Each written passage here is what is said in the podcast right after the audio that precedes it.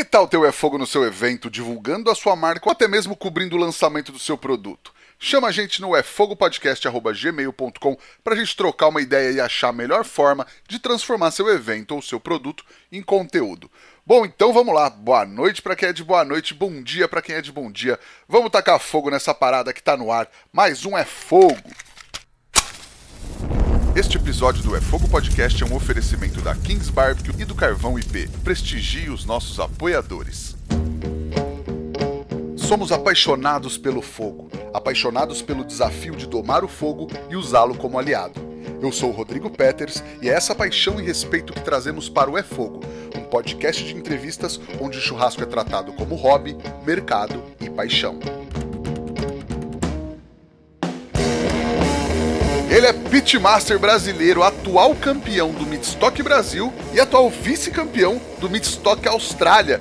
Ele que já se frustrou com a gastronomia, mas conseguiu se encontrar na profissão. Lucas César, o Lucão. Seja muito bem-vindo ao É Fogo, Lucão. Fala, Rodrigão. E aí, meu parceiro? Como você tá? Tudo certo? Eu tô bem, cara. E você tá melhor que todo mundo no Brasil, pelo jeito, hein? Imagina, cara. Que isso. Prazerzão estar tá aqui trocando essa ideia contigo, velho. Eu que já era ouvinte aí do É Fogo, agora tô participando. Pô, puta honra aí, irmão. Imagina, cara. Prazer e honra nossa ter você aqui pra gente trocar essa ideia, pra você contar o segredo pra galera, porque a galera tá, todo mundo quer seguir seus passos agora no barbecue, né? É. Ah, vambora, velho. Vambora, vamos nessa. Vamos trocar esse papo aí. Legal. Cara, a gente começa sempre com uma pergunta que parece fácil. Para quem não te conhece, Lucas, como você se apresenta? Bom, Rodrigão, é, é difícil responder isso, mas vamos tentar. Sou o Lucão, sou paulista, nascido aqui em São Paulo mesmo. É... Tenho 29 anos, tenho mais cara de velho, porque rodei de pneu murcho, né? Mas. Caminhão de cana, né? Que a turma fala. É, a fumaça faz mal pro cara, velho. Muito tempo de fumaça na cara. É verdade. Sou filho de nordestina com português. É...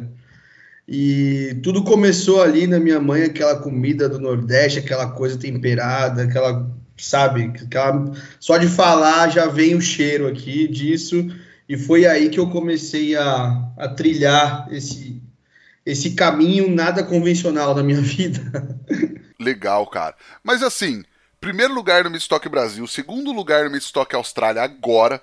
O que, que você acha que vocês fizeram certo para chegar onde vocês estão hoje? Cara, eu acho assim, Rodrigão, é, eu já venho estudando American Barbecue e tentando entrar no meio aí já faz um tempo, né? Então, assim, cara, eu acho que o que a gente fez certo na parada foi, de fato, estudar e botar a cara na fumaça, fazer, viver o American Barbecue. Eu acho que a diferença tá aí. Legal. E aí você falou, você vem tentando entrar no mercado, entrar para festivais, para grandes festivais, para fazer eventos sempre. O que, que você, que, que você almejava assim?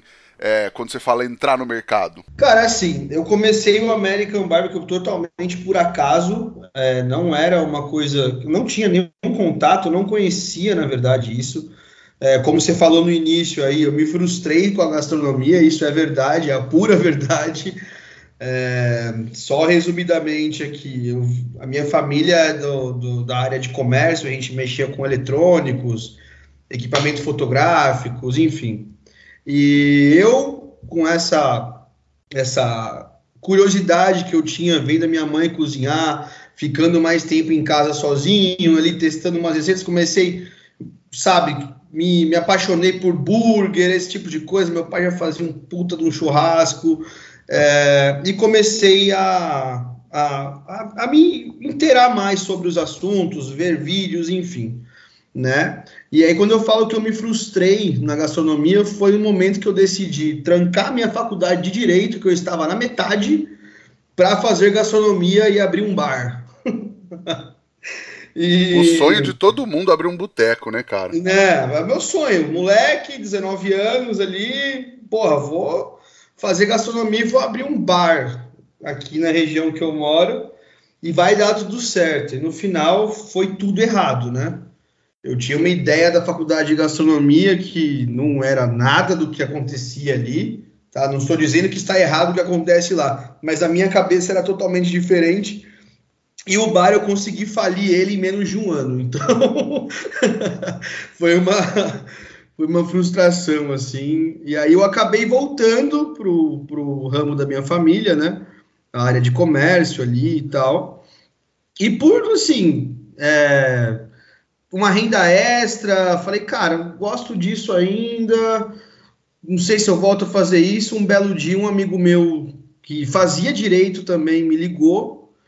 E ele tava fazendo gastronomia e falou: Lucão, vou montar um food truck, velho. Você quer vir comigo? Falei, cara, tive uma má experiência agora com o negócio de comida. Não sei se isso é para mim. Conversamos, enfim, entrei nessa. E aí começamos ali no esquema do burger, enfim, né? Não deu muito certo também a, a, sociedade. Ele queria fazer um tipo de evento, eu queria ir mais para outro, enfim. Só que eu vi que ali tinha um mercado e era uma coisa que eu gostava de fazer. Foi aí que começou essa história de querer entrar no mercado, né? Porque comecei ali cada hora a estudar mais, é, acompanhar as pessoas que estavam mexendo mais com burger até do que churrasco. American Barbecue para mim era uma coisa muito distante, né? Então, comecei a me aprofundar, estudar, arrumei uma feirinha para fazer toda sexta, montei ali uma barraquinha de burger e estudando até que um dia eu vi no, no Instagram do Aloysio Naime, eh, amigaço meu, tá lá pro lado do sul agora, ele fazendo um post sobre um Jack Barbecue que ia rolar em Campos do Jordão e que ele precisava de voluntários. Falei, cara, pô, tá aí uma uma oportunidade de eu entrar nesse meio, ver o que, que é, como acontece, sabe? O que será que rola? E nesse meio tempo, eu estava estudando, comecei a ver sobre o American Bar, porque no YouTube, no canal do Bruno Salomão, cara. Olha só. Era bem ali, ele ainda, ele ainda fazia os vídeos com a Weberzinha dele, os hubzinhos ele montava na hora ali, eu comecei a me apaixonar por isso. E aí eu vi, né, essa essa publicação do Aloysio falando sobre esse Jack e pensei, cara, por que não, né? Eu me inscrever e lá ver o que, que é, pô, deve ser bacana ter essa experiência. Eu nunca tinha tido contato até então com um, um pit smoker de verdade. É, o que eu usava para defumar aqui, vendo os vídeos do Bruno, era um tamborzinho que eu e meu pai, a gente tentou fazer um defumador, era o, a gente chamou ele de Mad Max depois, de tão feio que ele era. E só fazia besteira, né, velho? e aí foi nesse, nesse evento, Jack Barbecue, que eu falei, não, peraí, é isso que eu quero fazer, né? Lá eu conheci o Daniel Lee, ali naquele mesmo dia ele me convidou para fazer um curso dele que ia rolar lá na casa do Henry ainda, os cursos do Lee eram lá. Essa, essa época dos cursos clássicos, né? Que todo é, mundo fala desses é, cursos. Era o Lee, tava ali, o Henry, o Américo, galera das antigas, né?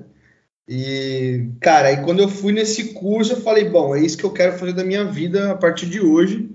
Eu quero me tornar um pitmasters, eu quero trabalhar com, com American Barbecue, eu quero entrar nos eventos. Até então nunca tinha nenhum outro evento grande assim, churrascada, bárbaros, nada.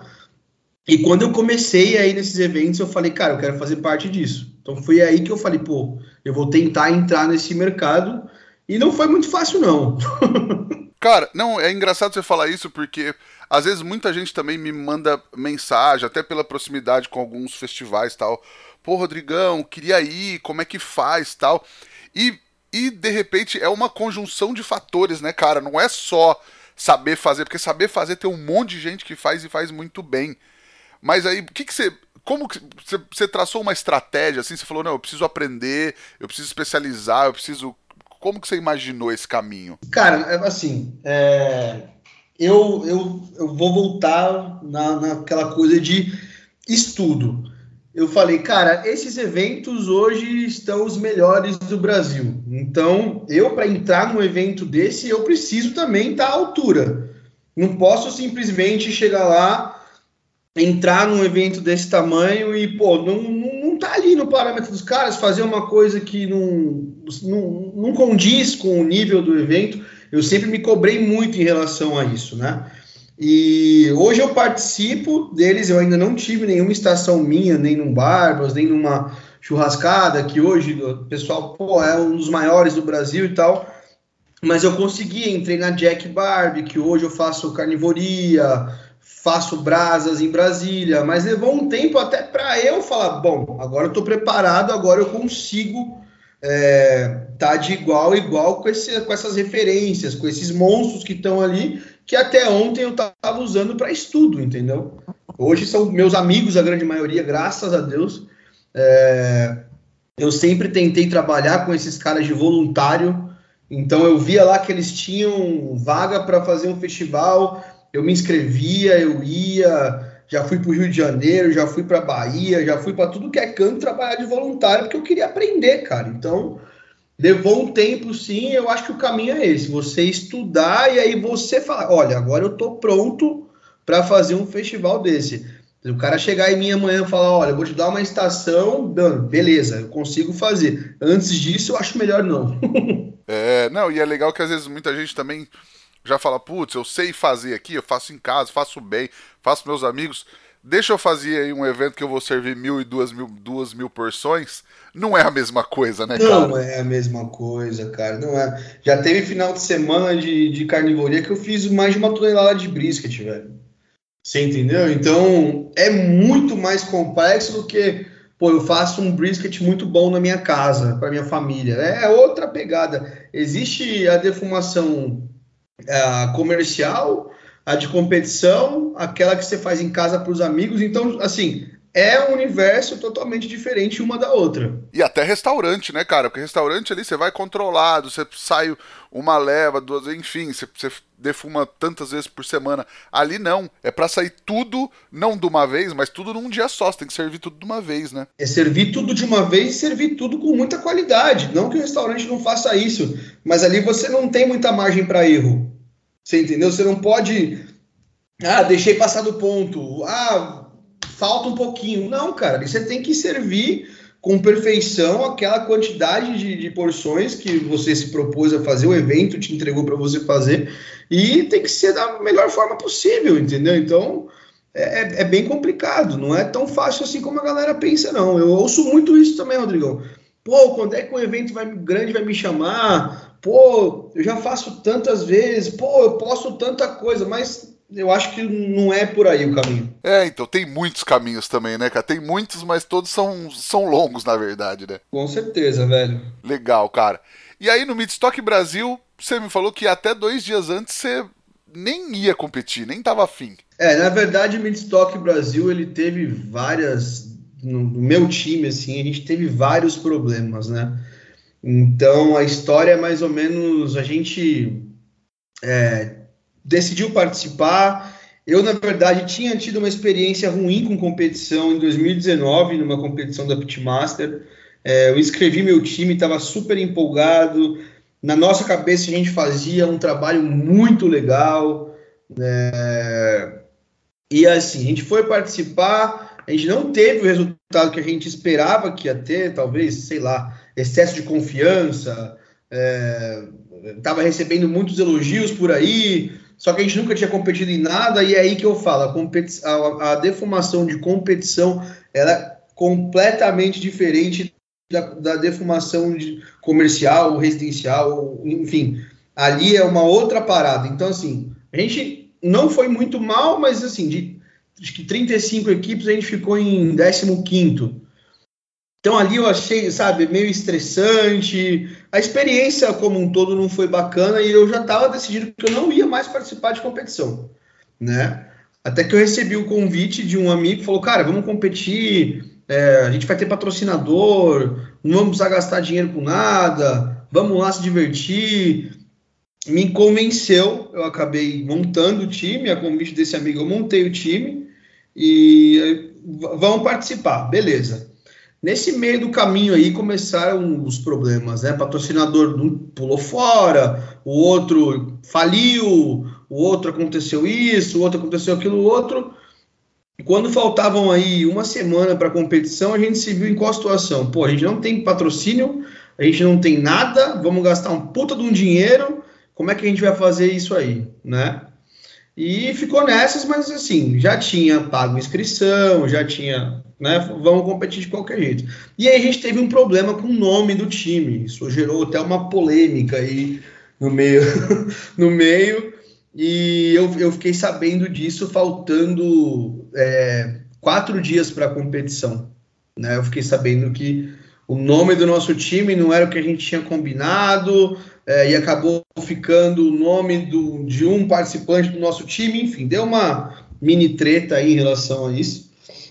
E eu falei, cara, então eu não vou participar, não vou botar minha cara lá, e, porque se der bom, beleza, é o cara, se der ruim, beleza, eu tô ferrado porque eu que assumi, entendeu? Então eu decidi não participar. E aí, faltando dois dias para a competição, eu tinha que ir lá no local do evento fazer alguma coisa que eu não me lembro o que era. É, e aí eu fui até lá, cheguei lá, tava o Edinho, que é um super amigão meu. É, e aí ele conversando comigo, tipo, pô, Lucão, vai, vamos participar, vai ser bacana, vai ser divertido, vai estar todo mundo aqui, tal, tal, tal. Eu falei, mas, pô, Edinho, agora a gente não, a gente não tem carne, a gente não tem pitch, a gente não tem nada, irmão. O negócio começa praticamente amanhã. Como é que a gente vai fazer isso aí? Aí, aquela conversa, vai e vem, sentei com a molecada do meu time, falei, e aí, vamos, vamos, beleza. E aí foi aquela correria, Rodrigão, foi... A história do campeonato aqui no Brasil, é, ela, ela é engraçada, mas foi um perrengue que você não tem ideia, velho. Ah, eu vou querer que você me conte, mas eu vou puxar um, um pouquinho para trás a história. Você falou da faculdade de gastronomia, que não era o que você esperava tal. É, você acha que até fazer a faculdade te afastou por um tempo da gastronomia, assim? Porque, assim, eu, não desencorajo a galera a fazer faculdade, mas eu também, eu também não sou formado em gastronomia. Eu, quando eu fui fazer, uma época eu queria fazer, na verdade, e algumas pessoas me desencorajaram. E hoje, pensando, eu acho que assim, eu não sei, tem um monte de coisa que eu não sei fazer, tem um monte de coisa que eu nem conheço, ou tenho ideia da técnica, mas nunca fiz. Se eu tivesse feito, feito faculdade, eu teria algum contato com essas técnicas, mas eu também me especializei naquilo que eu fui, não só no que eu fui fazendo, hambúrguer, carnes e tal, mas no que eu queria colocar. Se eu queria fazer alguma coisa com alguma técnica, sei lá, alguns ingredientes orientais ou alguma coisa, um molho diferente, aí eu fui estudando mais pontualmente cada coisa. O que, que você acha disso, cara? Porque acho que também a faculdade, sei lá, tem seus prós e seu, seus contras, né? É, cara, nenhum momento a minha ideia é desencorajar alguém a estudar gastronomia. A minha ideia não é essa. Eu me frustrei na faculdade de gastronomia por alguns motivos. É, um deles é que eu tinha construído na minha cabeça uma ideia sobre a faculdade de gastronomia que na verdade não era aquilo. Então, cara, eu, eu, assim, eu morava muito longe, eu, assim, eu moro em Cotia. A minha faculdade era na Vila Olímpia, então eu tinha que todo dia sair de casa quatro e meia, cinco horas da manhã para ir para lá. Na época ainda, ainda tinha aquele negócio de chefe de cozinha tem que ser bravão, xingar todo mundo, esculachar. E aí eu tive algumas experiências dessas na, na faculdade. Então, algumas coisas ali foram me frustrando e eu falei, cara, esse negócio aqui não é para mim não, velho. Eu gosto de cozinhar, gosto de meter a mão na massa, de fazer meus preparos ali, enfim. E na faculdade, isso principalmente no início, né? Depois a coisa melhora um pouco. É, principalmente no início, isso não acontece muito, né? Você tem muito aquele negócio de planos de ataque e escrever as receitas e aquele negócio. E assim, era totalmente diferente do que eu tinha construído a ideia na minha cabeça, né? Então, e também, assim, é, um dos pontos que eu decidi não fazer mais gastronomia é porque era muito caro, velho. Era, minha mensalidade era um absurdo de caro, né? Então, pô, eu tô fazendo uma coisa que eu já não tô gostando tendo que acordar de madrugada, indo para a faculdade para dar de cara com um professor que, pô, o cara puta ignorante, assim, aquela, sabe aquela pinta de chefe de cozinha bravão. Aí, meu, não, sou, não quero mais isso aqui para mim não, velho, vou, vou sair fora. E aí eu resolvi sair fora. É, o valor também foi um dos motivos que me desencorajou um pouco, cara, mesmo aqui em Bauru. Até diminuiu, mas tinha uma faculdade aqui em Bauru que também era muito pesado a mensalidade. Sim, sim, cara. E aí sabe, as, as coisas já não estavam indo muito legais, assim, eu falei, meu, eu vou, vou desencanar disso aí. E o churrasco, ele me fez, eu acho que sim, cara, eu posso dizer que o churrasco me fez estudar algumas vezes mais do que eu estudaria na, na faculdade. Porque eu não tinha alguém para me ensinar todos os dias, eu tinha que ir atrás de alguém para me ensinar todos os dias.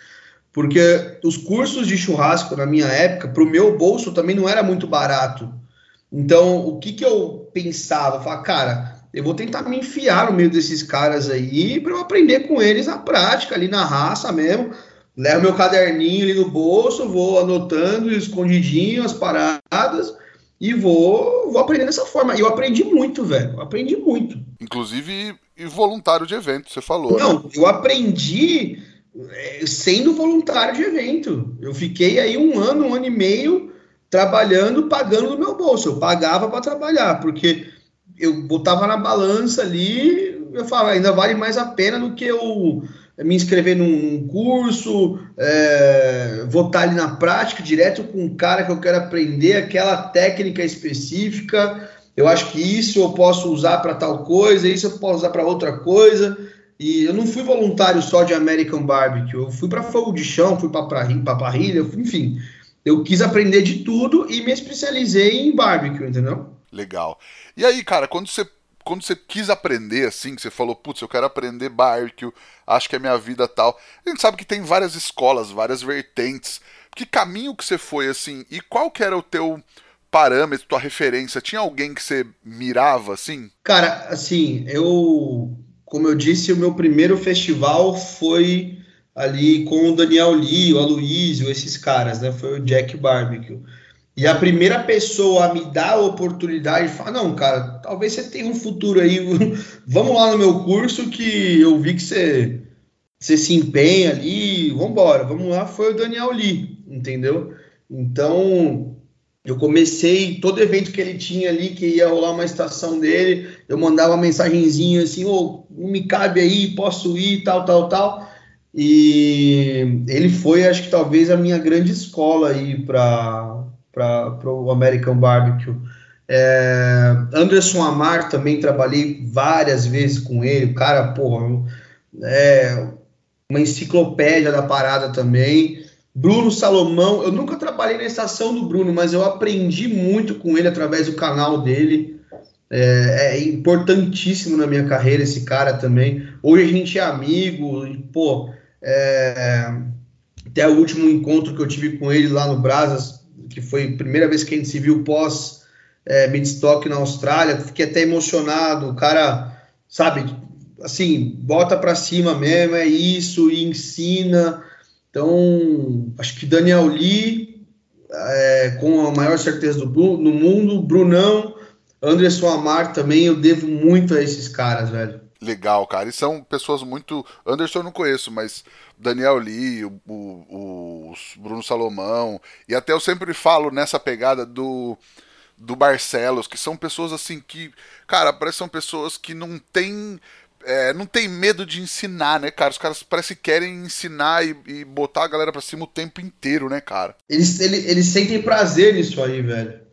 O, o Lee, assim, ele, ele talvez tenha sido a pessoa que eu mais trabalhei junto, né? E esse cara, ele nunca se pergunta uma coisa para ele, ele, ele responde mais ou menos. É sempre ele te responde e assim, tem todo um estudo atrás daquilo que com certeza ele fez e ele te passa. Entendeu? Então, é, eu, eu, tive uma escola, eu posso falar isso com toda a propriedade do mundo. Com esses caras, eu tive uma escola no barbecue muito boa. Muito boa mesmo. Legal. E, e para competição, assim, é, que que você, você falou que teve a competição em 2019, que vocês não foram muito bem, depois teve é, 2022 ou 2023 que, que você imaginava assim? Putz, eu quero fazer igual é, barbecue texano, eu quero fazer tal jeito, eu quero dar meu toque, eu quero fazer mais abrasileirado. Que caminho vocês foram construindo assim? Então, aí é que tá. A primeira competição em 2019 eu quis muito ir no caminho da gringa. É, então, porra, estudava ali os caras e vou fazer igual. É, não, vou fazer esse glaze. Não, vou chegar nesse dry rub aqui que os caras lá usam e ele é o atual campeão. Eu acho que foi aí que eu que, que talvez tenha errado na, na minha primeira competição, porque cara, competição no Brasil é uma coisa, competição lá fora é outra, né? Então aqui quando eu fiz isso a primeira vez, cara, não, é, não era o paladar dos juízes daqui. Então talvez se eu tivesse feito isso lá fora teria ido melhor que aqui, entendeu? Mas, mas assim, é, talvez isso, talvez depois que eu fui aprendendo, estudando mais, porque mesmo assim ali frustrado com a minha primeira competição no Brasil, é, eu nunca deixei de estudar sobre isso, porque no fundo eu gostava. Sabe, talvez aquela primeira porrada que eu tomei ali, falei, pô, não, isso aqui não é para mim. Mas no fundo eu gostava.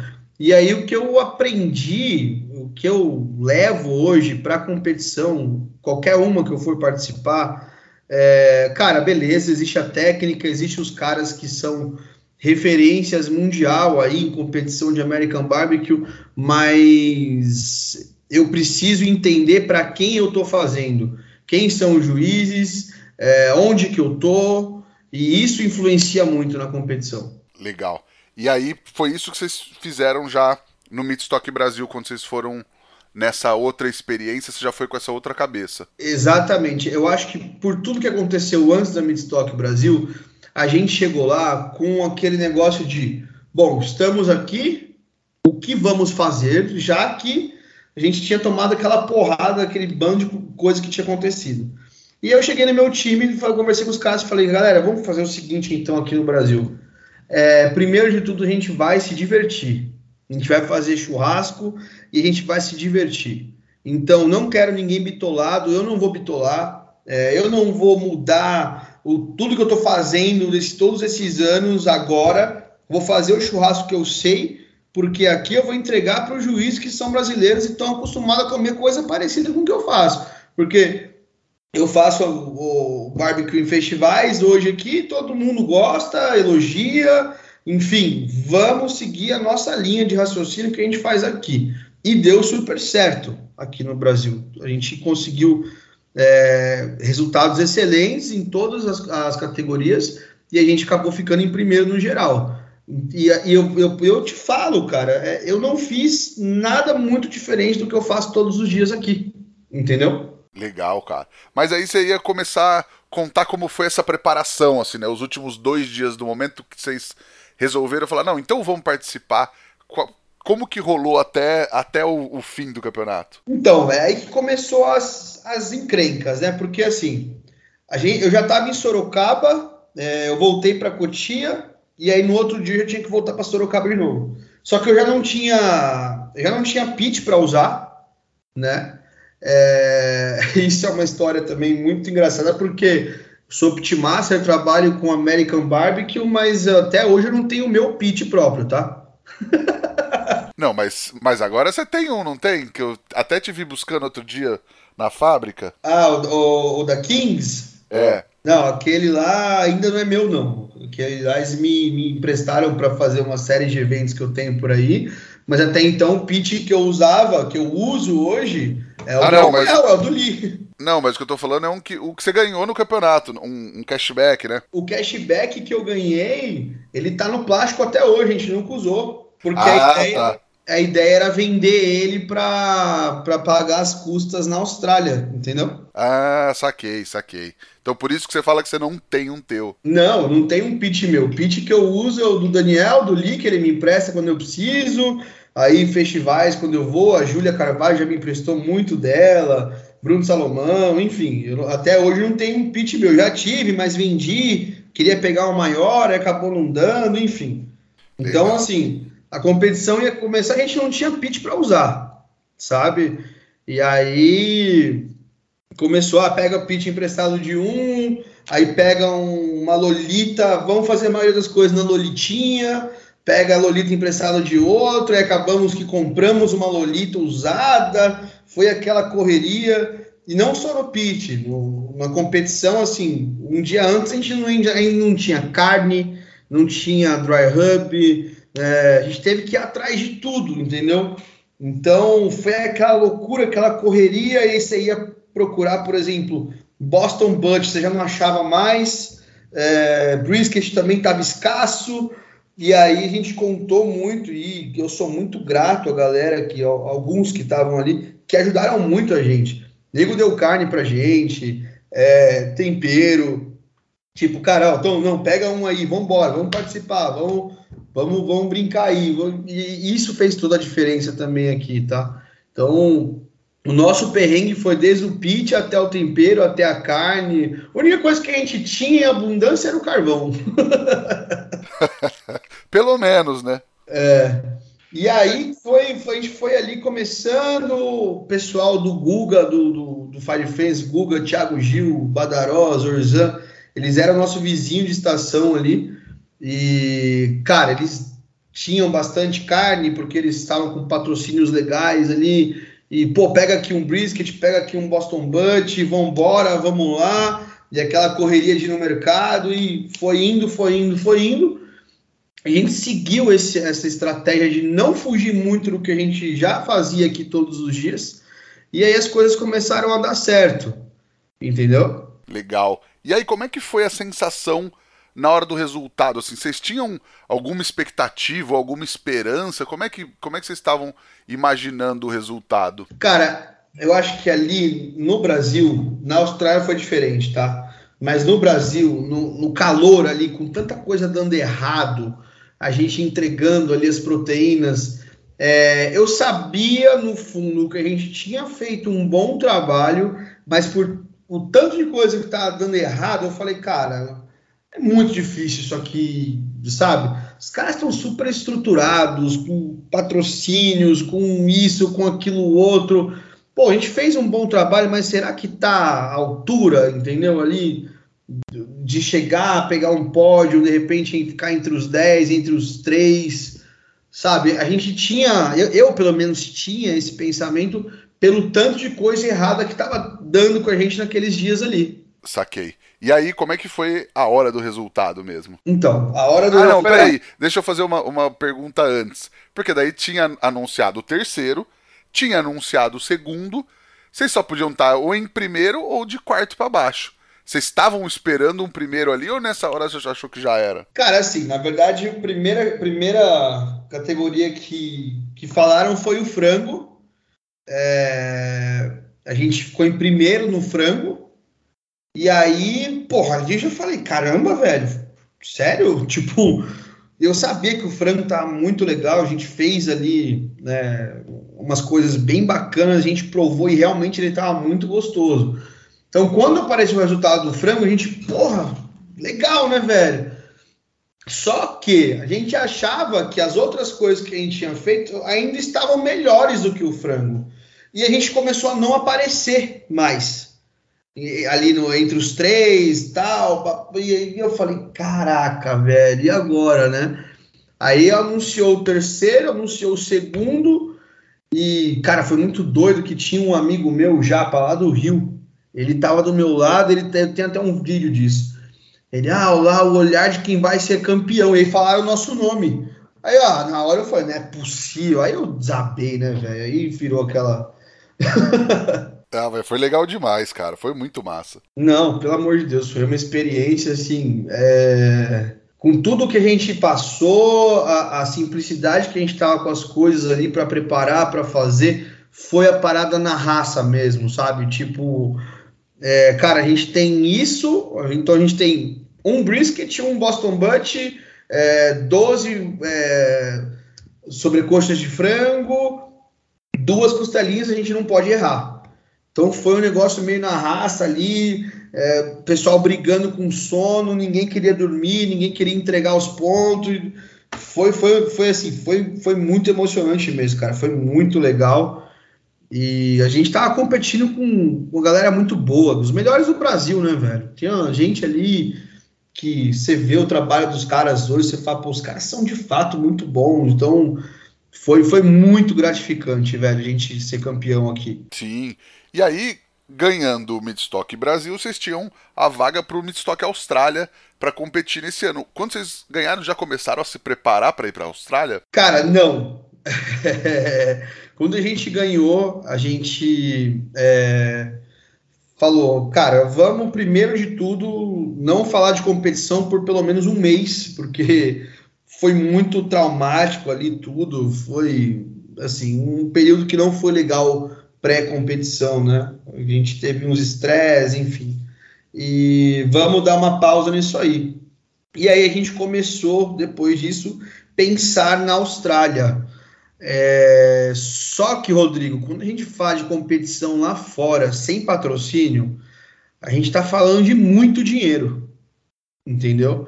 Então a coisa começou a ficar cada vez mais distante, porque mesmo ganhando aqui no Brasil, a gente não conseguiu acesso a patrocinador fácil, é, enfim. Então, o negócio ali era, era grana. Então, começou a bater aquele negócio, pô, a gente tem como ir, mas a gente não tem como ir porque a gente não tem grana para fazer isso.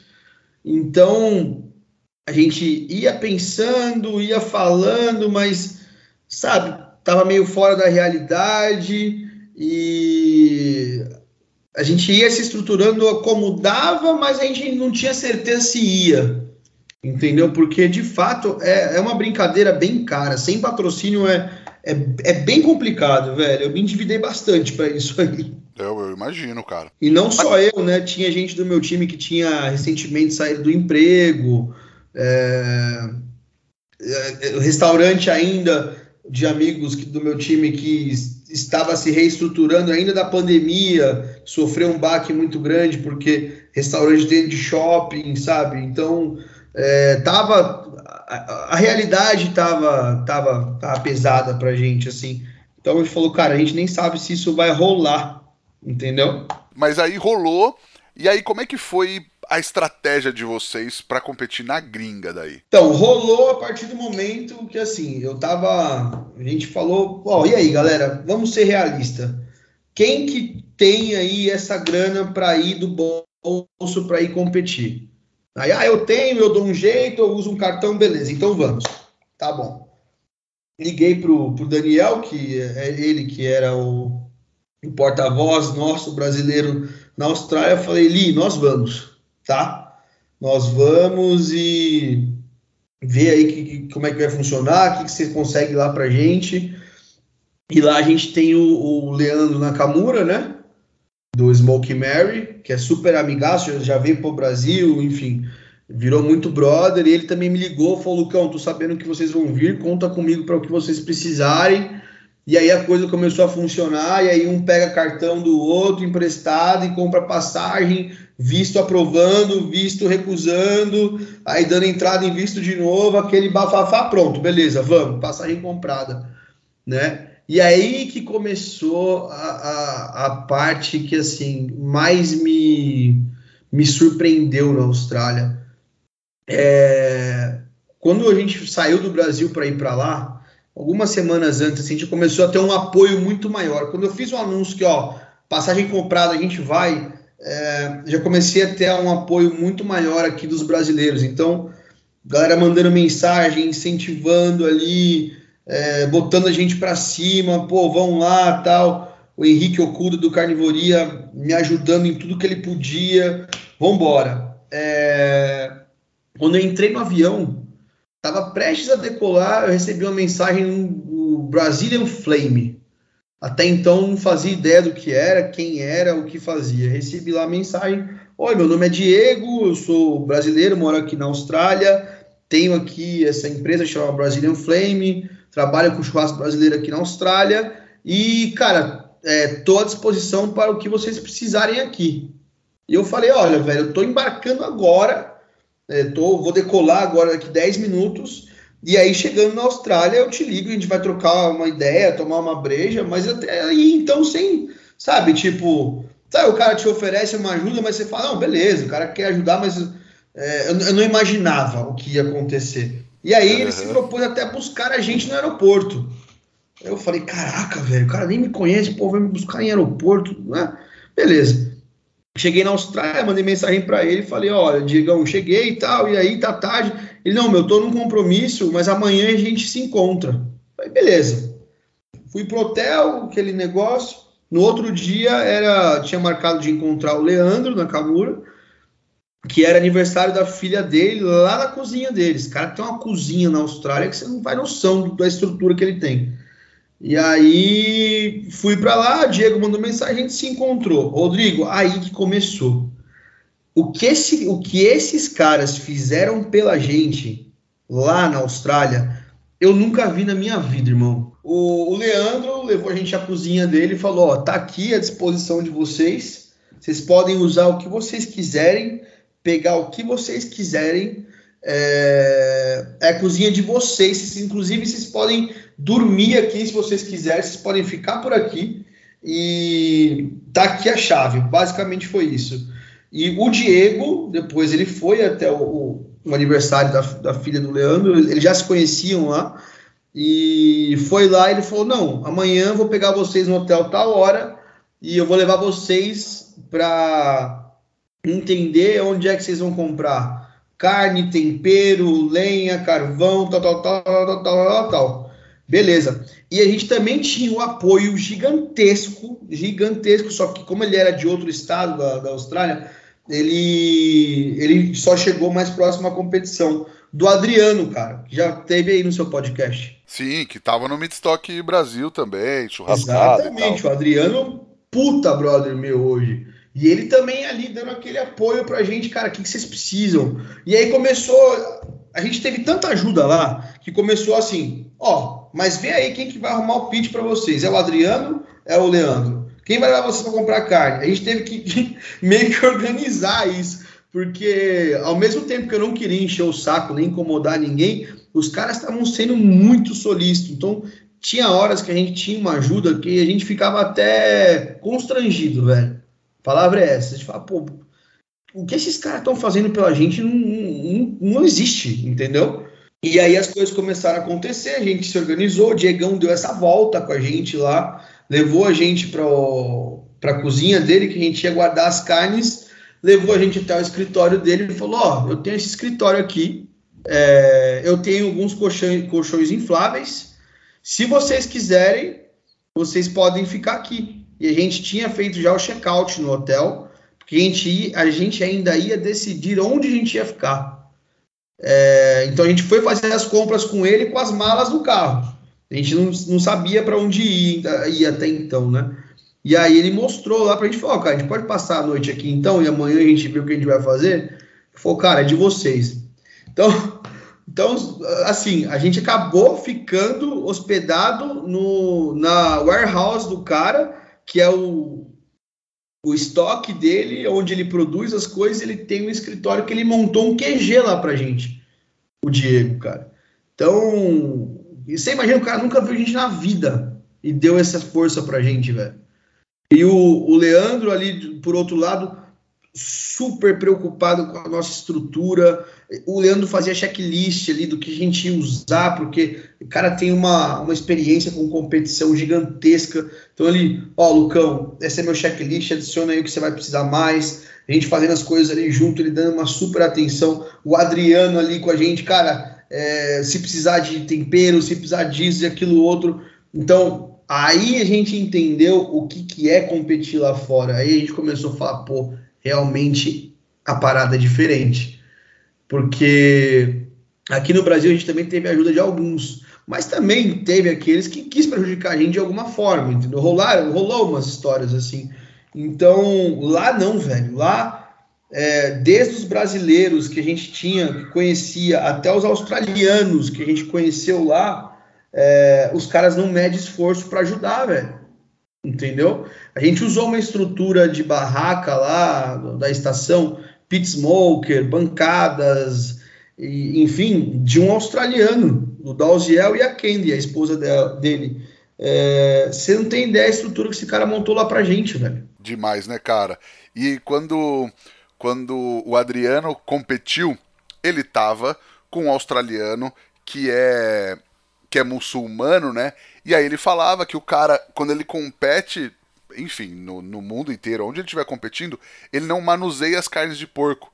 E os, com, os concorrentes preparam para ele ele coloca no pitch tal, ele fala, ah, esse é o o que, ele guia, mas os caras fazem para ele. Isso eu achei muito legal, cara. Esse cara, esse cara virou super amigo nosso também, é o Raf da Two Smoke Arabs. O Raf é um dos meus bonés favoritos do é, dele. Ele, ele foi super brother também na Austrália. Ele levou a gente num jantar, sentou ao meu lado, eu mesmo com aquele meu inglês horroroso.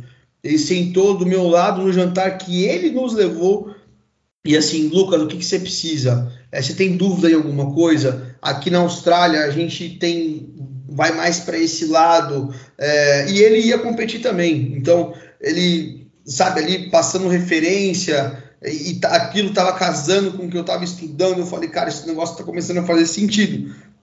E ele ele virou um puta brother, entendeu? A gente ia no, no food truck dele lá e ele não deixava, ele não sabia o que fazer para para passar nosso pedido na frente, talvez, para a gente comer rápido e voltar para o negócio. Então ele virou um puta de um brother também.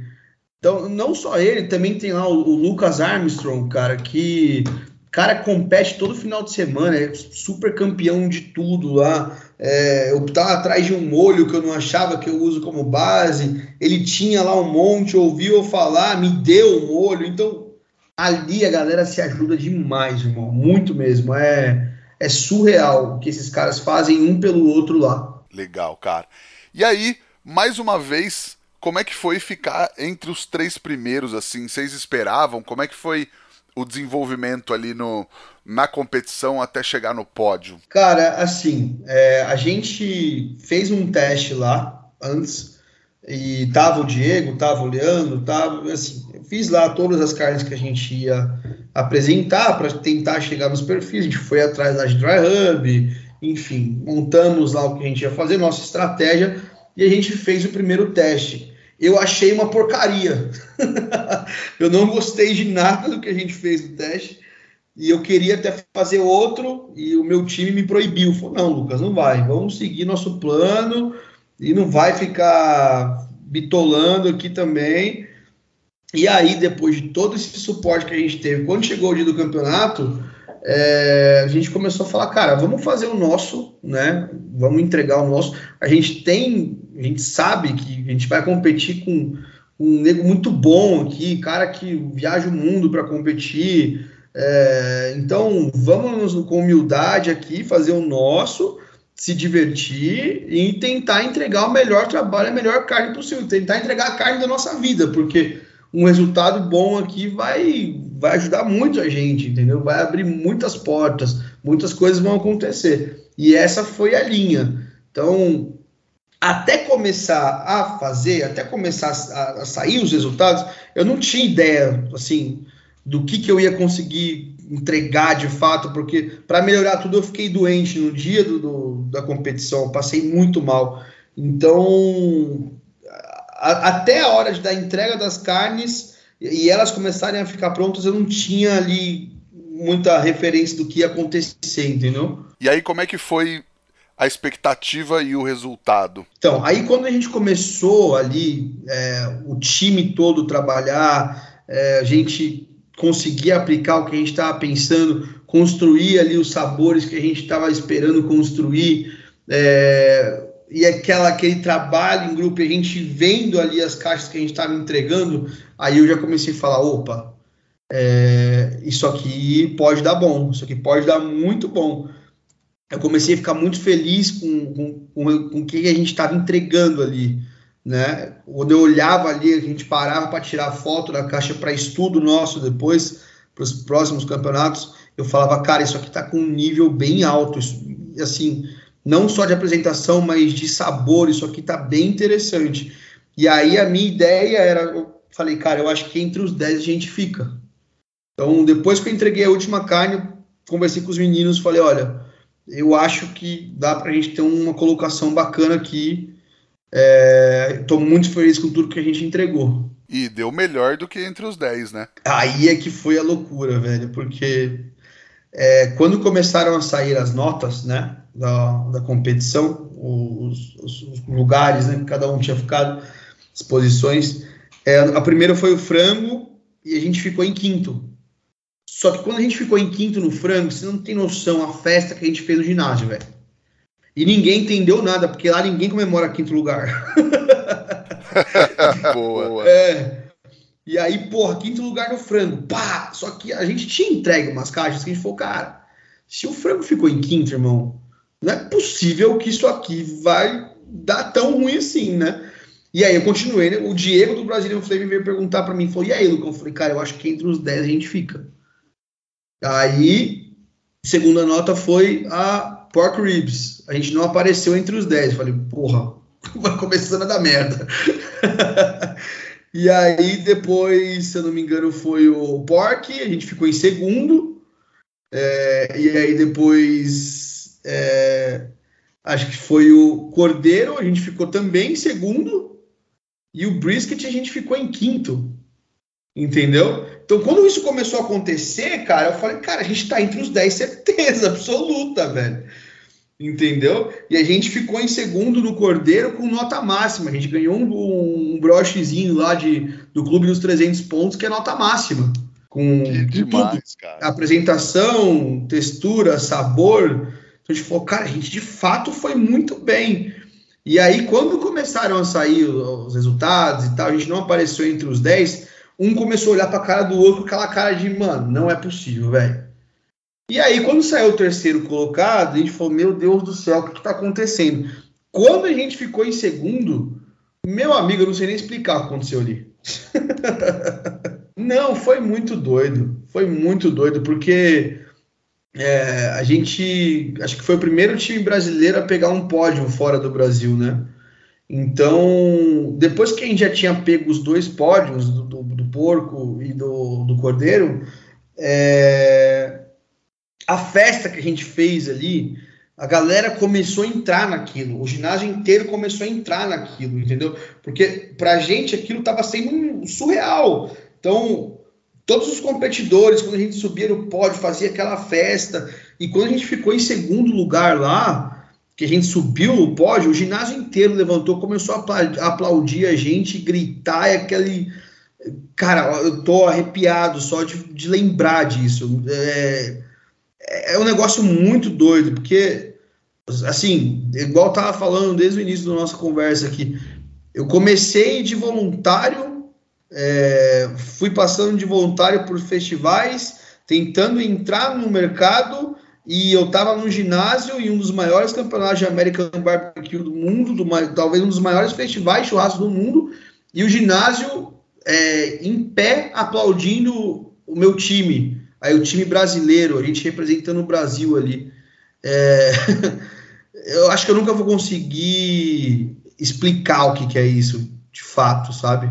Legal, cara, legal. Acho que acho que é um baita reconhecimento para vocês e, e, e, essa baita representatividade também de ser brasileiro e estar tá ganhando, enfim, ficando em segundo lugar, que é não é não é igual no esporte a gente falar, ah, só vale o primeiro cara, nessas competições o segundo, o terceiro vale pra caramba também, né? Como você falou que vocês comemoraram o quinto lugar, né? Sim, sim, cara, porque é, quando, quando fala de American Barbecue, quando a, gente, a, impressão que eu tive quando eu cheguei na Austrália, é, que eu tava ali na área dos competidores, que as pessoas passavam pela gente, eles eram muito solícitos, eles queriam muito ajudar a gente, mas eles não esperavam que a gente iria tão bem porque não é cultura nossa, enfim, né?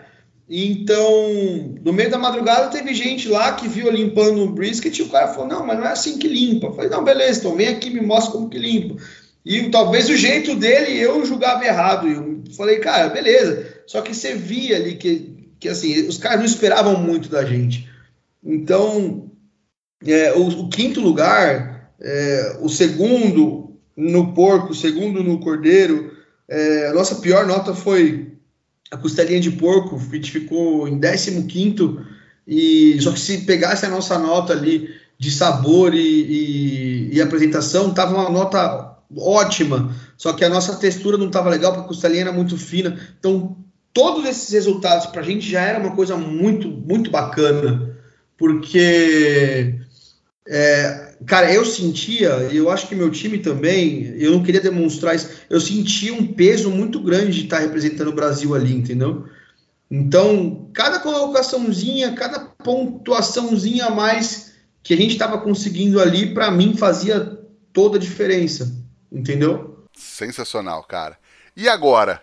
Futuro, próximas competições, o que, que vocês estão planejando? É, cara, a gente tava, né, pensando em competir no Midstock Brasil, né?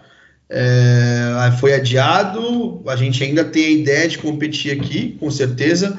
É, eu acho que é, muito, é sempre válido, a gente é competidor, é, a gente vai competir aqui, se der para competir lá fora, a gente vai também.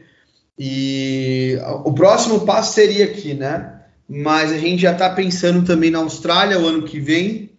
É, e existem outras competições que se a gente tiver a oportunidade e conseguir fazer isso acontecer, a gente com certeza vai dar as caras lá e, e, e vai tentar sempre trazer o melhor resultado possível para o Brasil. Então, a, a, princípio, as que a gente pensa são Midstock Brasil e Midstock na Austrália no ano que vem de novo. Boa, cara. E eu sempre falo aqui para vocês, se você vai começar um negócio, fala o mais rápido possível com a Kings Barbecue para ver qual equipamento encaixa melhor no projeto do seu negócio. A Kings é a maior e melhor fabricante de smokers do Brasil e vai te ajudar a achar o pitch ideal para começar o seu negócio da melhor forma possível e você ainda pode financiar seu pitch em até 24 meses. Chama a Kings e fecha com certo. Lucão, qual é aquela dica que você gostaria de ter recebido lá atrás quando você começou, que você acha que faria toda a diferença para você, cara? Cara, eu acho assim, é... o que você tem que fazer é você não ter medo de meter as caras e, e, e, e ter a humildade de falar assim, cara, é... eu tô aqui para aprender.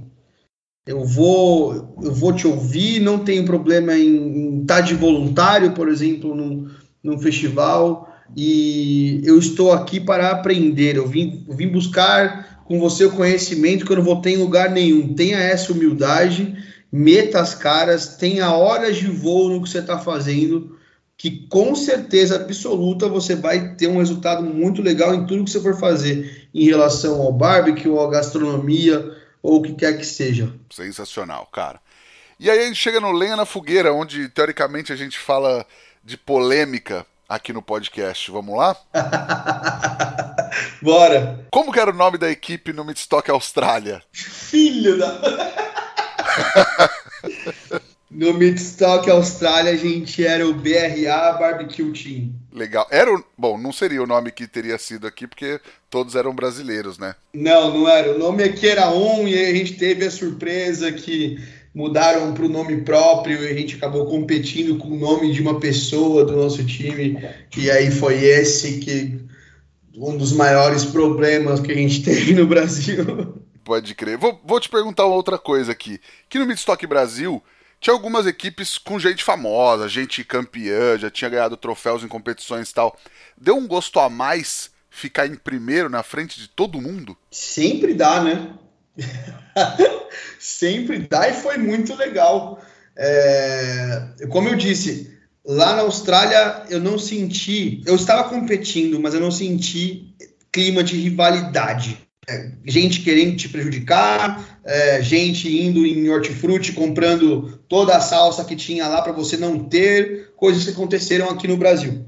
Então, quando a gente ganhou, depois de tudo que a gente passou, com certeza absoluta teve um gostinho muito melhor. Entendi. É, pensando por esse lado, inclusive, de você falar que teve essas situações aqui, acho que dá um gosto maior ainda, né? Não, cara, eu, eu, eu, eu, desejo, eu desejo de coração que as equipes do Brasil é, que queiram levar isso para frente, que queiram ser competidores, que eles tenham pelo menos a oportunidade de ir uma vez lá fora e entender o que, que é uma competição de barbecue, entender como que esses caras se tratam, como eles se ajudam, o que, que é de fato ali, aquele, aquela atmosfera que foi, infelizmente, Rodrigão, foi completamente diferente do que eu senti aqui. Óbvio que eu falei, teve gente que me ajudou pra caramba aqui, os meninos do Fire Friends, é, o Terentão com o time dele, é, sabe? Mas sempre tem aqueles que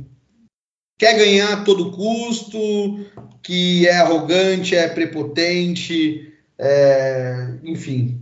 Eu queria que os caras tivessem uma experiência dessa um dia. Boa. Cara, e a gente chega no, no momento onde a gente transforma todo mundo em poeta. Nossa pergunta de um milhão de reais aqui no podcast. O que o fogo significa para você, Lucas? Cara, hoje o fogo, na verdade, ele significa a, a realização de, de sonhos na minha vida. É, hoje eu vivo em torno do fogo, eu sustento meus filhos em, com fogo. É, hoje o fogo é minha vida, eu vivo disso todos os dias.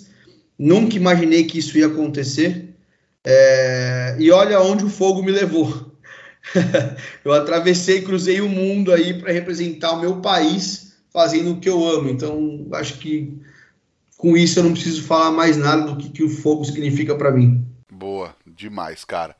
E aí, vai ensinar um hub campeão? Tem um truque, uma dica para a galera que está ouvindo o podcast? Eu não vou passar receita para ninguém, porque eu acho que isso é, é uma das dos principais pontos que um pitmaster tem que ter na cabeça dele é sair do convencional, é, parar de olhar tanta receita na internet e de, cara, é, vou comprar o, o, sei lá, cara, tem a sua personalidade. É, uma das coisas que me fizeram ir bem até hoje é construir sabores. Constrói aquele sabor que você acha que vai ficar legal. É, não tenha medo de ousar, não tenha medo de sair do convencional. As minhas receitas de competição tem umas coisas que você fala: caraca, Lucas, que coisa maluca, mas dá certo, confia, tô te falando, dá certo. Então, fuja do convencional, vá pela sua cabeça, é, construa os sabores ali, sem ter, sem ter medo nenhum de errar os seus molhos, os seus dry rubs. Cara, ousa, cozinha, você tem que ousar, barbecue, você tem que ousar. Não adianta você pegar e ficar no convencional comprando o hub campeão do mundo inteiro, porque não não é isso. É, não, a parada não é essa. Não, legal, cara, concordo também. E tem alguma coisa para indicar pra galera assistir, ler ou visitar, Lucão? Olha, vou voltar no que eu disse. Eu acho que o canal do Bruno Salomão hoje, o Cansei de Ser Chefe, ele é uma enciclopédia para quem está querendo entrar no, mundo do American Barbecue, no mundo do churrasco, é, o cara sabe muito, ele é muito técnico, é, ele te explica de verdade. Se você assistir o vídeo dele sem pular um segundo, cada minutinho que passa ali, ele está te ensinando alguma coisa, e isso me ensinou muito, muito, muito, muito mesmo. Então, se eu pudesse te indicar um livro, um, cara, com certeza o canal do Bruno Salomão é uma enciclopédia para quem quer começar no American Barbecue. Maravilhoso, concordo também, cara. Lucão, quem quiser te encontrar nas redes sociais da vida e encontrar seu trabalho, por onde te procura, mano? Instagram, lucas.bbq, ali é onde eu posto tudo que eu faço, é, os festivais que eu vou estar, os eventos que eu vou participar. Ali você me encontra, manda lá um direct que a gente troca uma ideia. É, se você tiver dúvida, dica, quiser me chamar lá, a porta está sempre aberta porque as pessoas também sempre fizeram isso comigo. Então, lucas.bbq me procura lá. Maravilhoso, cara. Falar pra galera seguir a gente também no arroba efogopod, no meu que é arroba Rodrigo Peters underline e falar para aquele seu amigo que está precisando ouvir esse papo também, compartilha com ele esse essa conversa com o Lucão que eu tenho certeza que aquele seu amigo que está achando que vai comprar hub americano vai fazer tudo igual, ganhar todas as competições, está precisando ouvir esse papo aqui, não é mesmo, Lucão? Ah, não tenha dúvida, galera. Não tenha medo de ousar, faça testes, tenha horas de voo, senta a cadeirinha na frente do seu pit e vai defumar, caramba. É assim que se faz. Sensacional, cara. Mano, queria te agradecer pela conversa, pelo papo, por ter topado, por estar tá aqui dividindo sua experiência com a galera. Brigadão mesmo, mano. Um prazer ter você aqui com a gente. Que isso, Rodrigão. Eu que agradeço de coração. É, como eu disse, eu sempre fui ouvinte aí do seu podcast, sempre acompanhei. Então, estar aqui hoje falando, trocando essa ideia com você, para mim, eu me sinto muito honrado. É, conte comigo aí para o que você precisar. É, e tamo junto sempre, irmão. É, me, me, me, emocionei aqui contando tudo isso. É, e, porra, obrigado demais pelo espaço e por tudo que você faz pelo barbecue aí, irmão. Pô, imagina, cara. Agradeço de verdade. Obrigado mesmo. É, tamo aqui para isso. Valeu mesmo, tamo juntão pra caramba. A gente, logo a gente se tromba de novo também para tomar uma. E eu queria aproveitar e agradecer Kings Barbecue e Carvão IP pela parceria e pela força de sempre. E a você que nos ouve aí. Já sabe que semana que vem tem mais. Valeu, tchau. Valeu, tamo junto, irmão.